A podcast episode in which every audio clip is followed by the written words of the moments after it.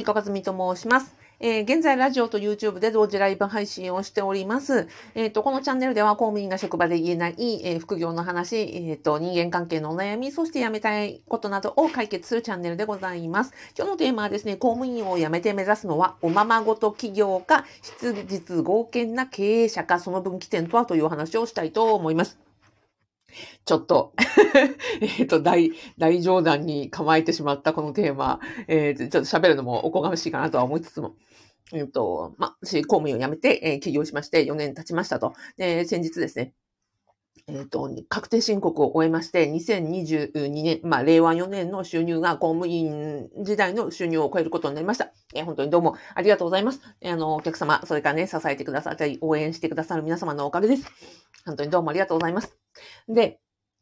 えっ、と、2022年には、うんと、6月かな ?6 月に、まあ、月賞100万円を達成し、そして、まあ、トータル1年間の収入としても、まあ、公務員時代を超えたので、まあ、こう、で、あとはですね、えっ、ー、と、ウェイビレッジというですね、企業準備スクールで、まあ、エキスパート講師としても、まあ、教える立場になりましたので、まあ、それなりに それなりに、えー、企業について、あの、お話しできるかなというふうに思いますので、今、公務員辞めて起業をして4年経った視点からですね、私が見る、その、公務員を辞めて起業するときに、ここだけはですね、ちゃんと見極めた方がいいっていうところが今日のテーマなんですよ。おままごと起業家になりたいのか、それとも質実合憲な経営者を目指したいのか、ここのね、分岐点、本当にね、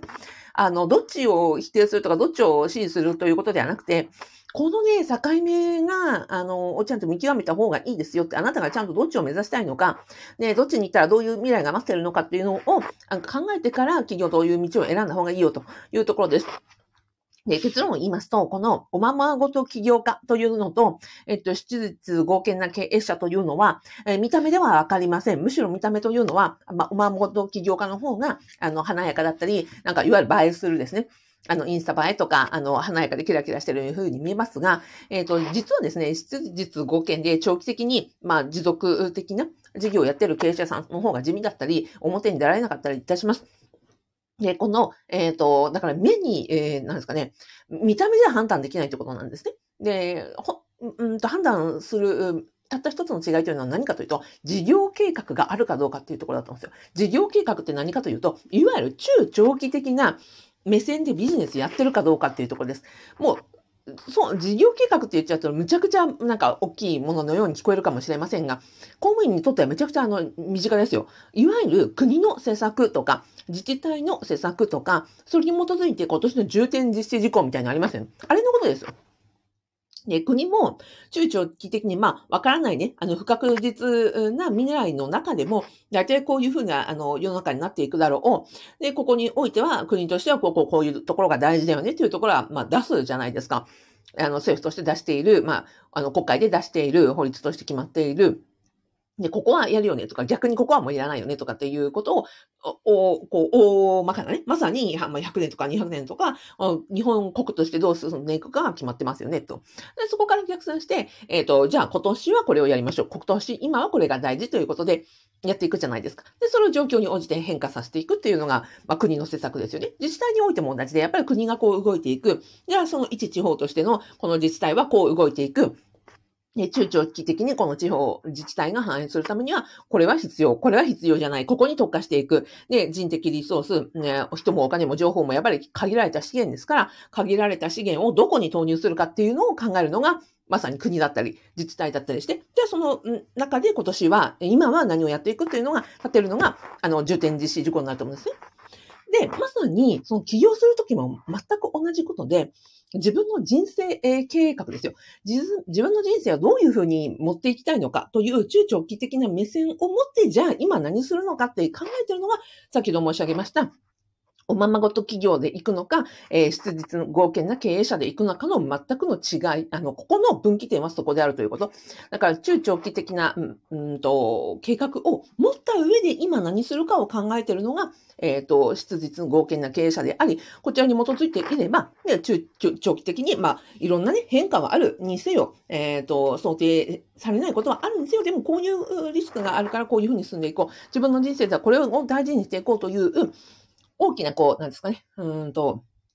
進路を決めているからこそ、例えば北に進もうと思っているからこそ、北に向かって進めるというのが、質実合憲な経営者ですと。じゃあ、おままごと起業家って何かっていうと、その映え、うんと、要は、人からどう見えるかとか、自分がどうやるとか、いうそこだけに、焦点を当てているので、それが例えば来年何やってるかわかりません。その時その時興味があることを、自分が好きなこと、興味があることをどんどんどんどん追っかけていく、いわゆる流れに乗っていくみたいなタイプがこの講師者になるわけですよ。どっちをあの歩みたいかということなんですよね。で、うんと、世の中のその企業スクールとか、うん、本当にいろんなところがあって、だからこの視点を持って見極めていただきたいというのがあるあるわけなんですよ。あなたが進みたいのってどっちなんですかっていうことなんですね。で私が公務員に特化して、そのオンラインスクールを運営しているというのは、公務員の人というのはそもそもキラキラしたりとか、例えば会社に乗ったりとかね、えー、会社に乗るタワーマンに住むとか、そういう、うんえー、キラキラして自分がどうやるみたいなビジネスって、確かにあの世の中としてはめちゃくちゃこう、ニーズもありますし、うんと、そこに憧れる人も多いわけですよ。でも公務員になってるという時点ですよ。だってキラキラしたりとか、うんと、どやったりとか、えー、自分だけが良ければいいとか、利益がめちゃくちゃ重要とか、何億儲けるみたいなところに、えっ、ー、と、共感をしていないから公務員になってますよね。安定とか安心とか、あとは世の中全体が、えっ、ー、と、何ですかね、反映するようにとか、えっ、ー、と、平等にとか、公平にとか、弱いね、人が、うんと、差別を受けないとかですね、そういう自分だけがいいということじゃなくて、えー、中長期的にまさに世の中が反映していくとか、えっ、ー、と、自分がいいだけじゃなくて、他の人もまさに散歩よしが、えー、自分がいい、散歩よしというのは社会がいい、あの、お客様がいい、そして自分もウィンウィンっていう、みんなが喜ばしい社会を作ろうというのが基本的に公務員のマインドじゃないですか。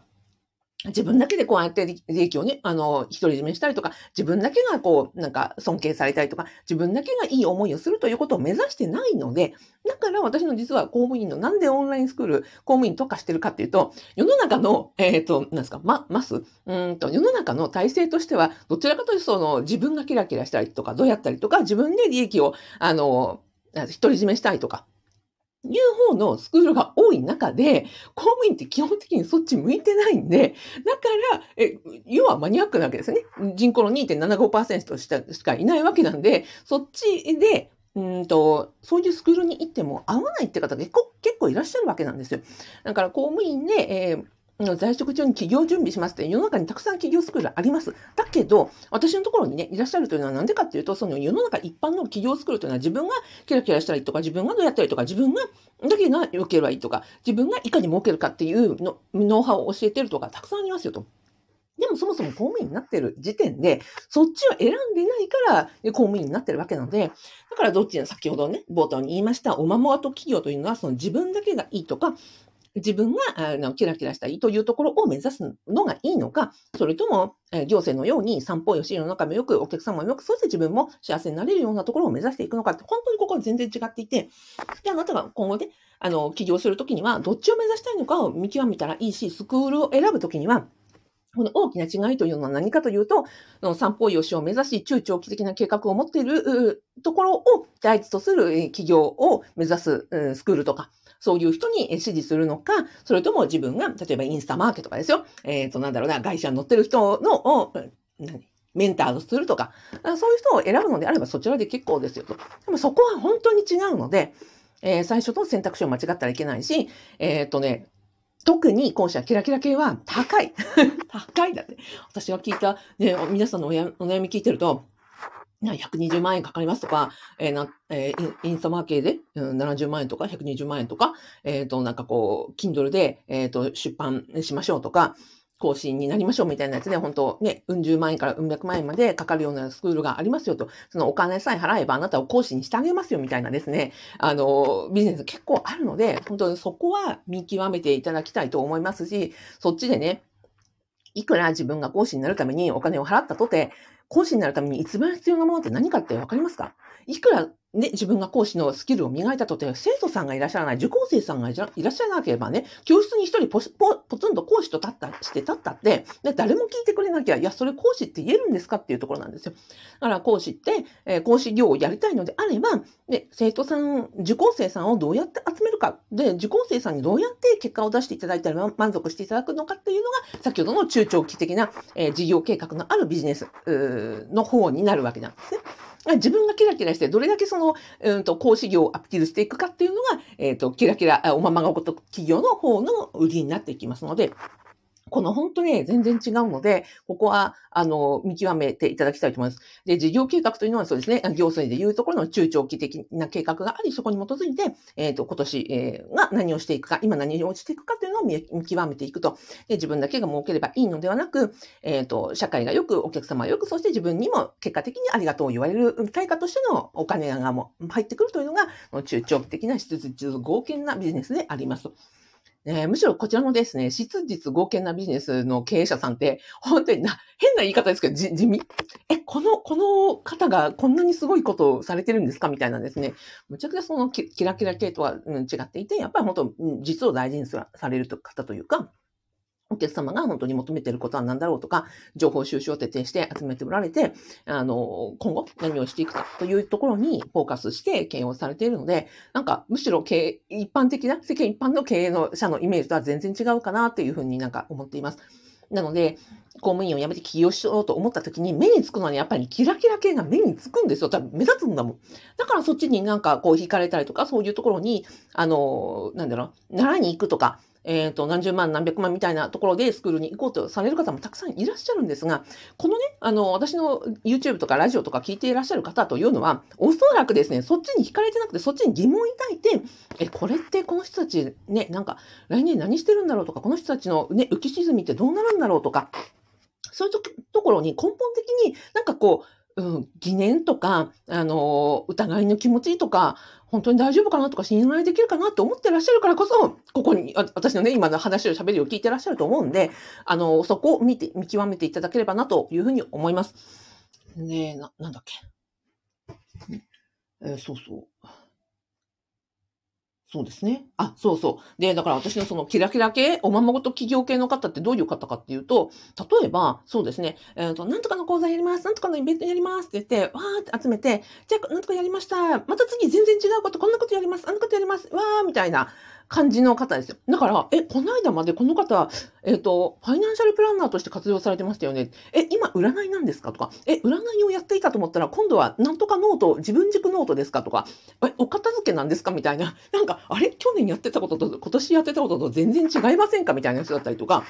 えっ、ー、と、確かにインスタとかいろんなところでいいねはもらっていますけれど、ね、もらってらっしゃるけれども、え、この方のビジネスって本当になんか、えっ、ー、と、どうやって、えっ、ー、と、ビジネスモデルを組んでいて、ど、どのぐらいの利益が上がっていて、そういうことってちゃんとね、あの、説明できるのかなとか、要は、えー、事業計画を立てていて、うんと、そうだな、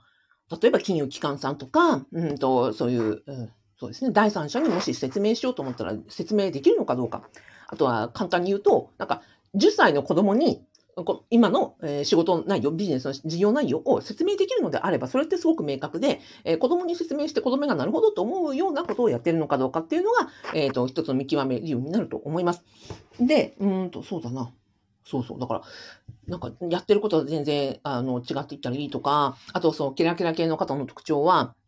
うんと、そうですね。あ、なんかこう、高級ホテルのね、なんか最上階で、あの、セミナーやりますとか、パーティーやりますとか、うんと、そういう、なんか、あ、確かに楽しそう、すごい、なんか、儲かってそう、みたいなイメージのところだったりしますよね。あと、そう、やることがコロコロが、なんでそういうことをするかっていうと、結果的に、の事業計画というのが、えっ、ー、と、なく、中長期的なビジョンが、えっ、ー、と、なく、その場で、やっぱりみんなが惹かれるようなことをモデルにするから、えっ、ー、と、そういうことになっていくということであって、実はその中長期的に、例えばコロナでですよ、うんと、コロナで、うんと、大打撃を受けた経営者さんって世の中にはたくさんいらっしゃるというふうに聞いています。ただ、私が見る限り、私の周りにいらっしゃるそういう質実合憲な経営者さんたちは、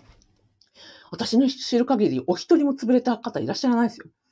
むしろ、コロナで、えっ、ー、と、事業転換をして、これをね、コロナというのは確かに厳しかった、厳しかったけれども、こあ、やばいと思って、もうすぐにもう、あの、事業のね、あの、転換を図られて、切り替えたがゆえに、それを、あの、ピンチをチャンスに変えられた方とか、えっ、ー、と、確かに厳しかったけれども、この、えーと、ピンチがあったとしても乗り越えられるような、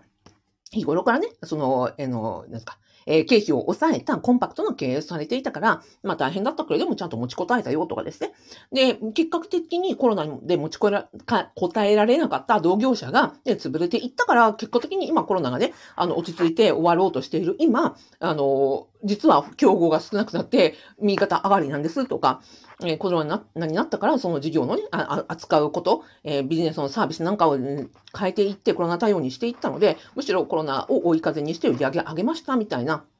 方がいっぱいいらっしゃって、やっぱり本当にその質疑実合憲で、あの、長期的に考えたりとか、そういうリスクも含めて、えっ、ー、と、日頃から準備されている経営者さんというのは、本当に何が起こっても、それピンチをチャンスに変えたりとか、あの、辛い時をしのぐ、あの、経営体力をつけてらっしゃるんだなっていうふうになんか、今、そのコロナがね、うんと、だって2年ですかあの、元通りの生活に戻ろうとしている中で、私の 4, 年生からね、企業4年目から見ると、大先輩たちを見るとそんな風に思いますよ。なので、皆さんの周りでも、例えばね、潰れてしまったお店とか、あの、を考えた時にですよ。いや、やっぱり残ってるところって、やっぱりここはあれだよねって、やっぱりすごいお店だよねとか人気のお店だよねとか、やっぱここお客さんついてるよねとか、ここ使いやすいよねっていうサービスとかが残ってるんじゃないですか。なので、なんかこう、公務員を辞めて起業をするときに、なんか潰れちゃったらどうしようとか、うんと、なんだろうな、起業してね、浮き沈みがあるのがどうしようっていうふうに思われて、で、一歩を踏み出せないっていう方いらっしゃると思うんですね。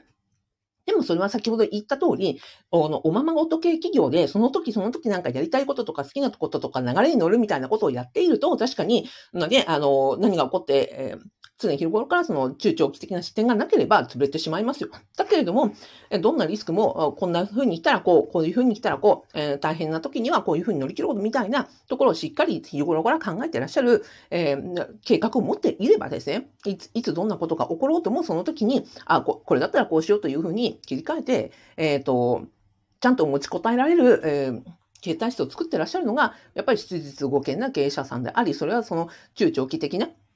視点に基づいて、目先のなんかこう、利益とか、目先の、うんと何ですかね、うんと、目先のことに追われず本質を見極めてらっしゃるからだよなというふうに思っているところです。なので、えっ、ー、と、起業するときにはそれほどなんか、なんで、浮き沈みとか、えっ、ー、と、いうふうに考えなくてよく、それはもともとの行政経験で、で、中長期的な視点があり、で、日本が今後どうなっていくかっていうのはね、行政の中でもう見極めているわけじゃないですか。えー、えー、と、国のね、構造がこうなる、地方都市はこうなる、えー、というのを、それぞれのお立場、専門性の中で、えっ、ー、と、知識が終わりなわけなので、それを活かして中長期的な視点を自分の人生計画、そして、えっ、ー、と、事業の経営計画に活かしていくというのが、やっぱ公務員が起業できる最大の強みじゃないかなというふうに思っているところです。なので、えー、まとめますと、えっ、と、公務員を辞めて起業しようというふうに思ったときに、えよく目につくのはそのキラキラ系企業、おままごと系企業の人が、やっぱり、あの、目立つし、なんかキラキラして、あ、こういう生活いいかもっていうふうに思われるかもしれませんが、ちゃんと、その、そうではない。えっ、ー、と、この、えー、今、なんか目の前にいる経営者の人は、どういう中長期的な目線を持って、今どういうふうな経営の考えでやっておられるのかっていうのを、えー、見極めた上でどの人につく、どういう人を、えっ、ー、と、目指していくのかっていうのを考えられたらいいなと思います。で、えっ、ー、と、私自身はもちろん、後者ですよ。あの、質実合憲な、まあ、中長期的に、えー、ビジョンを持った経営者でいたいと思ってますし、そういう先輩方に、えっ、ー、と、に、えー、なるべくですね、学びながら、私もまだ4年目、4年生のは4年生なりに、えー、勉強を重ねているところです。だからこそ、えっ、ー、と、公務員のね、うんと、辞めて、えー、4年経って公務員時代の年収を超えましたし、まあ、今後ね、えっ、と、3年後、5年後、10年後、こんな風にやっていこうというビジョンがあるからこそ、まあ、毎日毎日、まあ、コツコツ積み上げていくというようなところに今いるというところでございます。で、私がやってるですね、公務員の副業不動産ゼミというのがありまして、公務員在職中に、今のね、中長期的なビジネスの視点、人生計画、経営計画を持って、で、えー、起業したり辞めたりしても、リスクヘッジをしましょう。そのためには不動産ですって言ってるのは何かというと、これ本質的には人生の経営計画なんですよ。そうですよね。別に起業しようが、起業しまいが、人生の経営計画って、自分の時間とお金、まあ、それから知り合いとか、いろんな自分が持っている、えー、持っているリソースですね、資源をどこにどう投入して、中長期的に私たちが幸せになっていくかっていう理論なわけですよ。別に、うんと、サラリーマンだろうと、公務員だろうと、ね、あの、経営者であるとみんな同じなわけですよね。結果的に自分が幸せな人生を送るために、何をどこにどう時間と、えっ、ー、と、お金と、えー、なんで人間関係を築いていくかという、まあ、経論なわけなので、で、それを結果的にその公務員を辞めた後、必ずみんな辞める日が来るわけなので、じゃあ辞めた後も、で、65歳で辞めたって人生100年時代、残りの35年どうやってね、あの、家計を回していくのか、自分の人生経営していくのかっていうところを考えるのに、いきなり辞めてから考えるんじゃなくて、在職中から考えていきましょうよと。で、在職中にそのビジネス、自分の人生の経営を考える上では、副業というのが最適な、えっ、ー、と、私はメソッドだと思っているし、いきなりね、それを65歳で辞めてから起業するという方が私はリスクだと思っている。だから、うんと、公務員をやりながらでも、その経営というところを体感したりとか、自分の、えー、お金、時間、えー、人間的なリソースをどこに何を投入するかっていうことを鍛えられるのが副業なんですね。で、副業の中でも、不動産というのはめちゃくちゃ長期ですよ。だって、鉄筋コンクリートの建物のね、法定耐用年数って47年なんですよ。ということは何かの、例えば不動産の新築アパートを建てますってなったら、少なくとも47年の後のことを描いた上で、やるかやらないかを判断するんです。こんなにの中長期的なビジネス計画だっていうのは私はいろんなことやりましたけど、たくさんの経営者さん見ましたけど、多分不動産が一番長期的にあの目線を持っている事業の一つだと思います。例えばインターネットビジネスというのは、ね、5年後のテクノロジーですら相当わかんないですよ。ね、Web3 がどうなるとかさ、あの、最近だとチャット GPT がどうなるとかって、ね、1年後だってわからないのがインターネットビジネスで。でも例えば不動産であれば、そうやって50年後、100年後、えー、という長期スパンで物事を考えられる。ということは、私のね、副業不動産ゼミにいらっしゃる皆さんに、実は伝えているのは、自分の人生の経営計画を立てようと。で、その自分の持ってるお金、え時間、そして今の職業、で、人間関係なんかを、全勢力を、え注いで、じゃあ自分がどうやったら幸せになれるかっていうことを見定めていくっていうのが実は私のその副業不動産ゼミの根底にあるテーマなんですね。で不動産をやれるということは、他の、えーとビジネス、は、もう、経営としては基本的にどんな業種も同じなので、えっ、ー、と、不動産を学び、そこで、えー、経営っていうのは何なのか。例えば、練習物件を買おうっていうのは、何事も小さく始めようっていう。これはもうどんなビジネスも同じで、例えばリーンスタートアップとか、えっ、ー、と、プログラミングで言えば、アジャイル開発とかって言うらしいですよ。要は、うんと、いきなりでっかい建物を買って、ドーンってなんか、あの、大変なことを背負うんじゃなくって、初めてやるときはちっちゃくやろう、あの、お試しでやろうっていうのは、どんな業界の、あの、ビジネス、経営においてもめちゃくちゃ重要な理論なわけな、わけなんですね。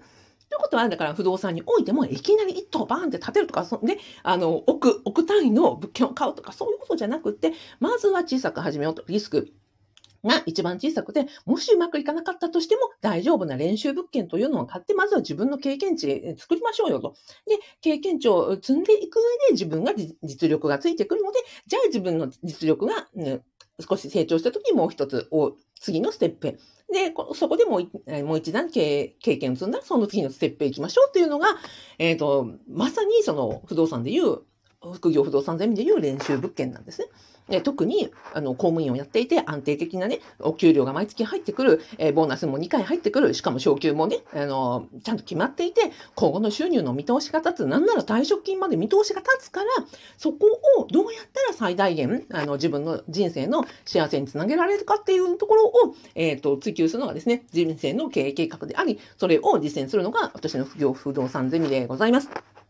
なので、あの、ファブ、えー、副業不動産セミに入っていただくとですね、あの、どんな、あの、ビジネスでも、まあ私もね、いろんなことやってますんで、えっ、ー、と、副業自体は10年、そして起業してから4年、まあ、いろんな業、ことをやりましたし、たくさんのね、いろんな業種の経営者さんたちとも、あの、お話しする機会をいただいてますので、いろんなね、その、どんな業種に行かれたとしても、公務員の在職中に不動産でベーシックインカムを作り、そして、えー、例えば退職した後自分の好きなことで起業しようというのはですね、本当にあの、経営計画としては、あの、めちゃくちゃ安定的で、中長期的で、実合憲な経営計画であると。だからそこに基づいて私、実はその不動産ですという話をさせていただいているところでございました。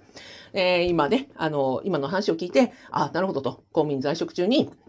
自分の人生計画、あの、経営結果考えたいなとか、ゆくゆく起業するためには、のね、キラキラキラ企業じゃなくて、あの、自分も散歩よし、社会もよく、あの、お客さんもよく、そして自分も幸せになる経営計画立てたいなというふうに思ってらっしゃるのであればですね、ぜひ、あの、アリコカズミの副業不動産ゼミにお越しください。えー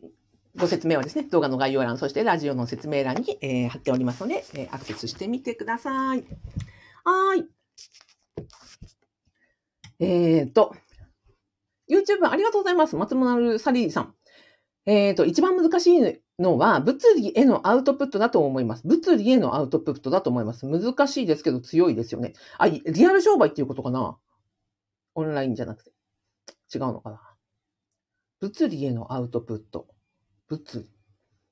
えっ、ー、と、理科？科学？化学とかそういう話じゃないですよね。もうサリーさんもうちょっと私のあの脳脳みそにわかるようにちゃんと言って。あので、松丸サリーさんもね、経営者でいらっしゃいますよ。えっ、ー、と、デザイナー兼コンサルタント。えっ、ー、と、この間はね、なんだっけ。えっ、ー、と、戦略、戦略コンサル、えー、戦術デザインの松丸サリーさんでございます。えっと、で、そうそう、こうやってね、あの、起業したら、もう本当にいろんなね、今デザイナーのあの松丸サリーさんとか、あの、この間ツイッタースペースやったらですね、もう本当に、あの、音楽業界の、えっ、と、黒幕とかですね、あの、いろんな事業の先生でいらっしゃるとか、いろんな方が、と、あとね、プログラミングの方とか、たくさんのあの経営者さんとお会いさせていただきました。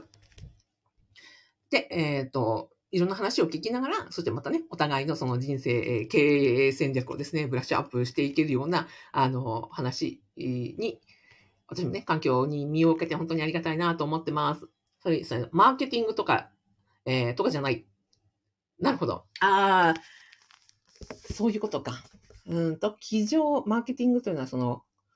か仮説ですよね、マーケティングで。仮説ではなく、実際に、まあ、あの実物のある、実のある商売っていうことかな。まあ、なんか今度あれですね。じっくり語りたいですね、またね。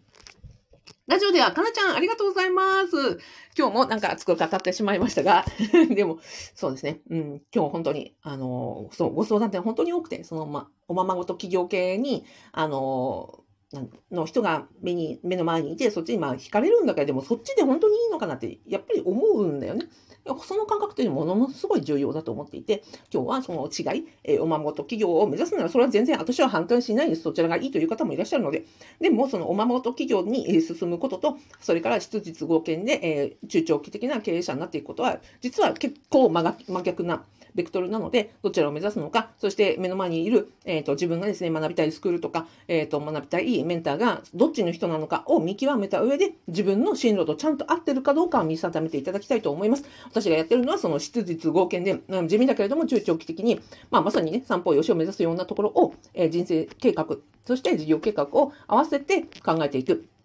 で、公務員在職中から、えー、お金、えー、時間、そして、えー、人間関係をどの、どこにどう向けていけば自分が幸せになれるかを考えるのの一つのツールとして、めちゃくちゃいい題材が不動産だと思ってますし、公務員在職中に、それだけのね、中長期的なビジネスの経験ができるのは私は不動産一択だと思っているので、えー、副業不動産ゼミを始めたところでございました。それでは、えっ、ー、と、最後までお聞きいただきありがとうございました。あ、サリーさんありがとうございました。かなちゃんもありがとうございました。ではでは、えっ、ー、と、土曜日ですね。あの、良い、えー、休日をお過ごしください。ありがとうございました。